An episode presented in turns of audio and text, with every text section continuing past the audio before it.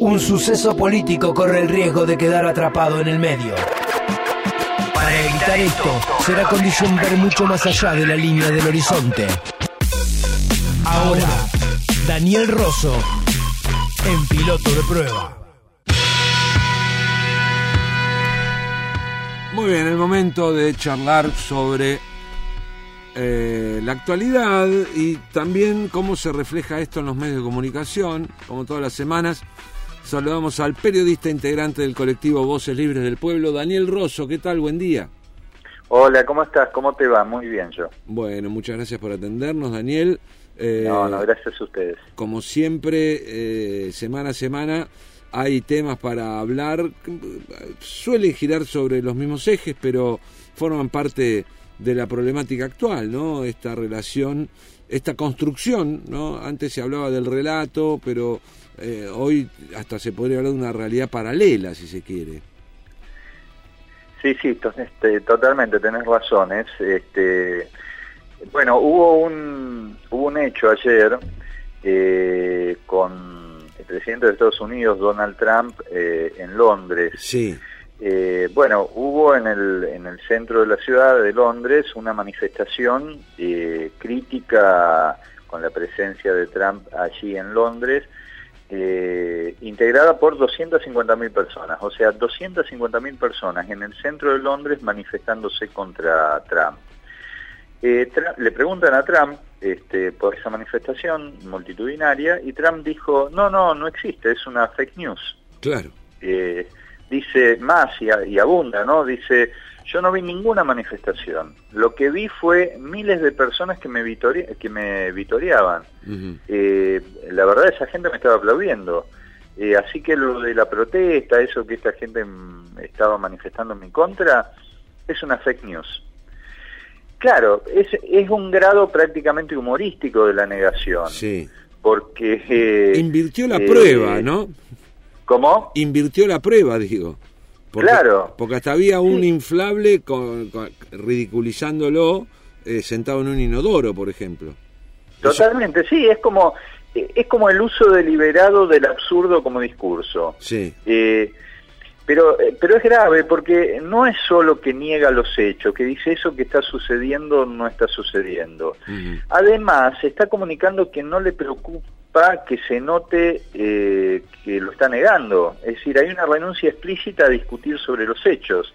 Eh, se relaciona con los hechos negándolo, pero además dejando en claro que él tiene tanto poder que no importa que esa negación sea fallida, porque en todo caso él tiene el poder suficiente como para renunciar a discutir algo que está siendo instalado en la agenda pública por una manifestación de 250.000 personas, ¿no? Es decir, niega sabiendo que esa operación de negación será fallida y no importa nada. O sea, el poder me habilita a estar en una posición más allá de la esfera pública, más allá de lo que sucede, más allá de la democracia.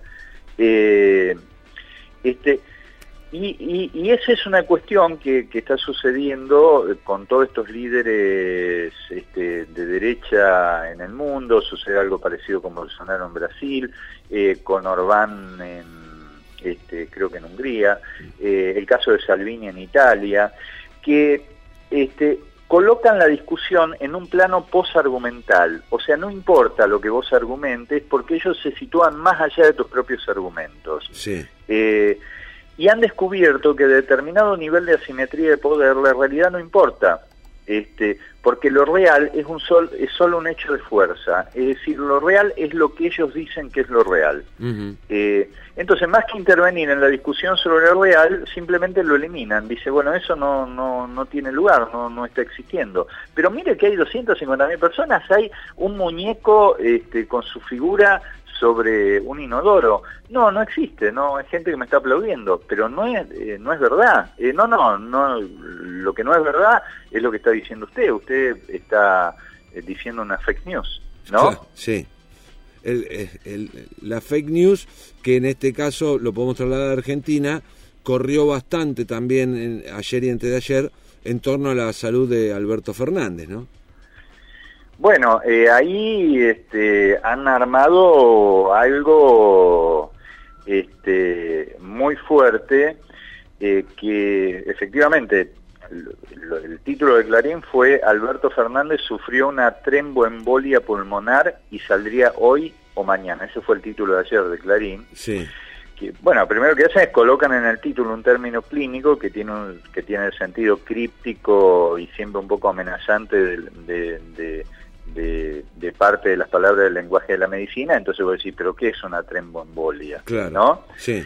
Eh, todos lo sabemos, ¿no? Porque somos todos humanos, que la práctica médica es una modalidad de administrar el terror que todos tenemos a morirnos. Entonces estás ante el médico, los segundos anteriores a un diagnóstico son segundos de, por lo menos de cierto temor, de decir, uy, ¿qué me va a decir? Bueno, si además te lo dice con un término que no entendés, esa ansiedad aumenta. Bueno, Clarín usa todo eso y arma un título este, poniendo al candidato a presidente por la oposición como en un lugar, este, por lo menos, de incertidumbre, ¿no? Sí. Eh, ahora, pero al mismo tiempo lo que hacen es eh, poner en escena este, un diagnóstico sin ningún tipo de eh, fuente médica atrás, porque en realidad en toda la nota de Clarín no hay ninguna fuente médica, no hay ninguna fuente legitimante, son ellos los que dicen que el candidato presidente sufre de una tromboembolia. Y al mismo tiempo con eso definen al candidato como un kirchnerista que miente, porque Alberto Fernández estaba diciendo que no, que había llegado con su auto, que no pasaba nada, que era una cosa más de chequeo. Eh, bueno, lo que tuvo que hacer el candidato presidente es sacar en su cuenta de Twitter un comunicado del sanatorio Tamendi para demostrar que lo que estaba diciendo Clarín no era no era cierto. este, eh, entonces, fíjate el nivel a donde se llega. Y después es el mismo Clarín, a través de sus representantes en FOPEA o, en ADEVA, que este, arman congresos contra las fake news como si las fake news fueran solo un fenómeno de las redes, si no tuvieran que ver con la gran industria periodística de los medios concentrados, ¿no? Sin duda, sin duda. Eh, y hay que tener mucho cuidado en este año y con la aceleración de los tiempos, cada, cada día nos acercamos más a la definición electoral, ¿no? Claro, y ahí eh, efectivamente la, la, cantidad de relatos este, ficcionales que van a circular eh, van a ser permanentes. Bueno, ayer otro titular de Clarín que llama muchísimo la atención. Eh, Dice en el título, detectan 31 llamadas entre Cristina y Bernie, eh, que en ese momento era su secretario de Seguridad, tras la muerte del fiscal Nisman. Eh, y después abunda, ¿no? 31 mensajes entre las 12 y 36 de la noche y las 16.07 de, de ese día, en, en el marco, obviamente, de la lamentable muerte de, del fiscal Nisman. Sí. Ahora, ¿qué te imaginas ¿Qué puede hacer una presidenta de la Nación ante un escenario institucional de esa gravedad que aparece muerto un fiscal de Estado? Sí, y hablar con su secretario de seguridad todas las veces sea necesario. Sí, sí, sí. ¿No? Claro. ¿Te imaginas si no le hubieran detectado ningún llamado? Como eh, Tony Coleman hoy dice en página 12. Y sería, eh, eh, lo que estarían diciendo es que, que la presidenta este, no le interesó el tema, que se desentendió el tema. Es obvio, o sea, una obviedad como esa, que es que la presidenta habló de madrugada muchas veces con su secretario de Seguridad, pasa a ser un hecho eh, puesto dentro de la lógica de la sospecha. Y eso también es una fake news. Claro, claro. Y otra fake news tuvimos eh, con el caso de esta chica en Holanda, ¿no? que fue presentado como que se le había autorizado la eutanasia después de una tremenda historia de vida que había tenido. Y hoy el ministro de Salud de Holanda sale a decir, no, acá no, no, autorizamos ninguna eutanasia. ¿no? Este... Totalmente, totalmente, totalmente, totalmente. Es, es como una lógica en donde, si bien nosotros, sobre todo los que somos del mundo de la comunicación, sabemos que eh, eh, hablar de la realidad eh, así en términos este, cerrados atrasa epistemológicamente, por decirlo de algún modo, porque es muy difícil hablar de la realidad, de la verdad, por suerte, ¿no? Porque en el mundo ha habido genocidios basados en esa idea absoluta de verdad. Hoy la idea de verdad es algo que es parte de la democracia, o sea, eh, la idea de verdad que se, se termina instalando es una idea de verdad eh, que es producto de la discusión democrática, en donde hay muchas versiones, este, en donde está la, deliberación, etcétera, etcétera. Pero lo que está, lo que están haciendo este, estos líderes de derecha y los grandes medios concentrados es algo más complejo que tiene que ver no con las distintas versiones de la realidad, eso tiene que ver con la democracia. No, han, han ido hacia una versión que a mí me parece que es la de simulacro de Bolvillar, que es que efectivamente pueden inventar versiones que no tienen ningún punto de relación con lo real. No es que se relacionan con una parte de lo real, entonces aparece otro discurso que se relaciona con otra parte de lo real y van esos dos discursos discuten a ver quién tiene razón. No, no, estos son discursos, como bien decías vos al principio de esta charla, este, eh, de, negación plena, autistas. O sea, son relatos que están contradiciendo absolutamente los hechos, lo que está pasando. Sí.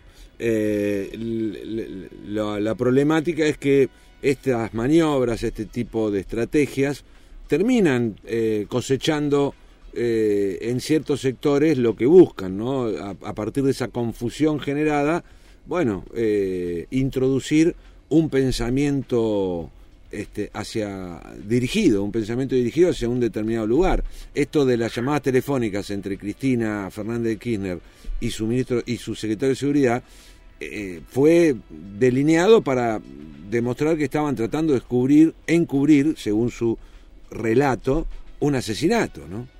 Totalmente, eh, lo que lo que intentan instalar es que esas 31 llamadas no fueron llamadas del secretario de Seguridad a la presidenta tratando de eh, ir relatándole el avance en la investigación, este, o de la presidenta preocupada por el hecho llamando a su secretario de Seguridad, sino llamadas en donde fueron a través de esas llamadas armando como una especie de, eh, de, encubrimiento del hecho. Y además, dentro de la nota hay otra cosa que es notable, porque... Eh, lo que dice el, periodista que escribe la nota, dice, caminaban por todos lados, contaminaban el lugar, hasta llevaron comida de afuera, ¿sí? ¿sí? Bueno, este, parece ahí haber una especie de subespecie con déficit de socialización, es decir, que funcionan por fuera de las normas, no, no pertenecen a la cultura, no tienen incorporados los límites de las buenas costumbres, están como dominados por fuerzas instintivas. Si necesitan comer,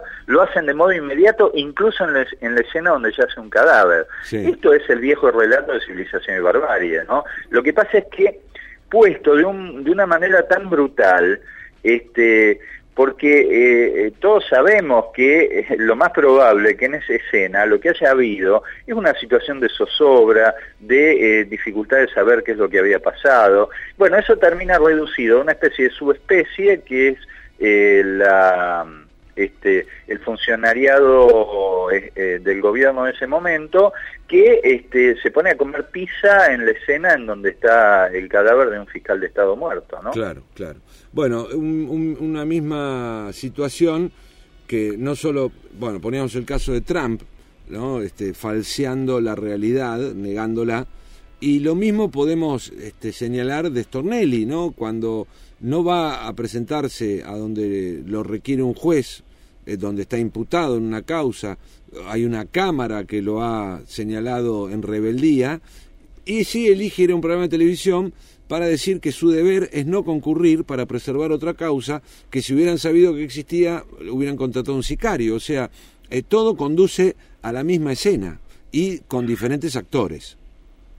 Absolutamente, es como el poder eh, armando discursos a la carta eh, por fuera de eh, cualquier tipo de discusión seria y pública, porque cuando Stornelli, un periodista de C5N, le hace una serie de preguntas, Stornelli se escapa de la cámara televisiva este, y se mete en un edificio, o sea, eh, efectivamente es como construyen discursos que no tienen aptitud para soportar la deliberación pública y entonces sostienen esos discursos, los llevan a espacios periodísticos afines y eh, no discuten en el conjunto de, la esfera pública, por lo cual efectivamente le criticaban al gobierno anterior que no daba conferencia de prensa, bueno, acá hay funcionarios que judiciales y, del Ejecutivo que huyen de las cámaras y que, y que renuncian específicamente a la discusión pública. Así es.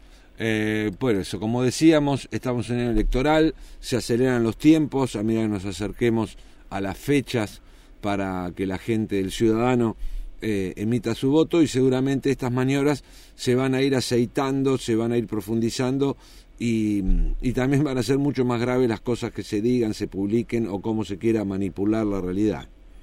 Seguro, seguro. Bueno, Daniel, como siempre, muchísimas gracias, un abrazo grande.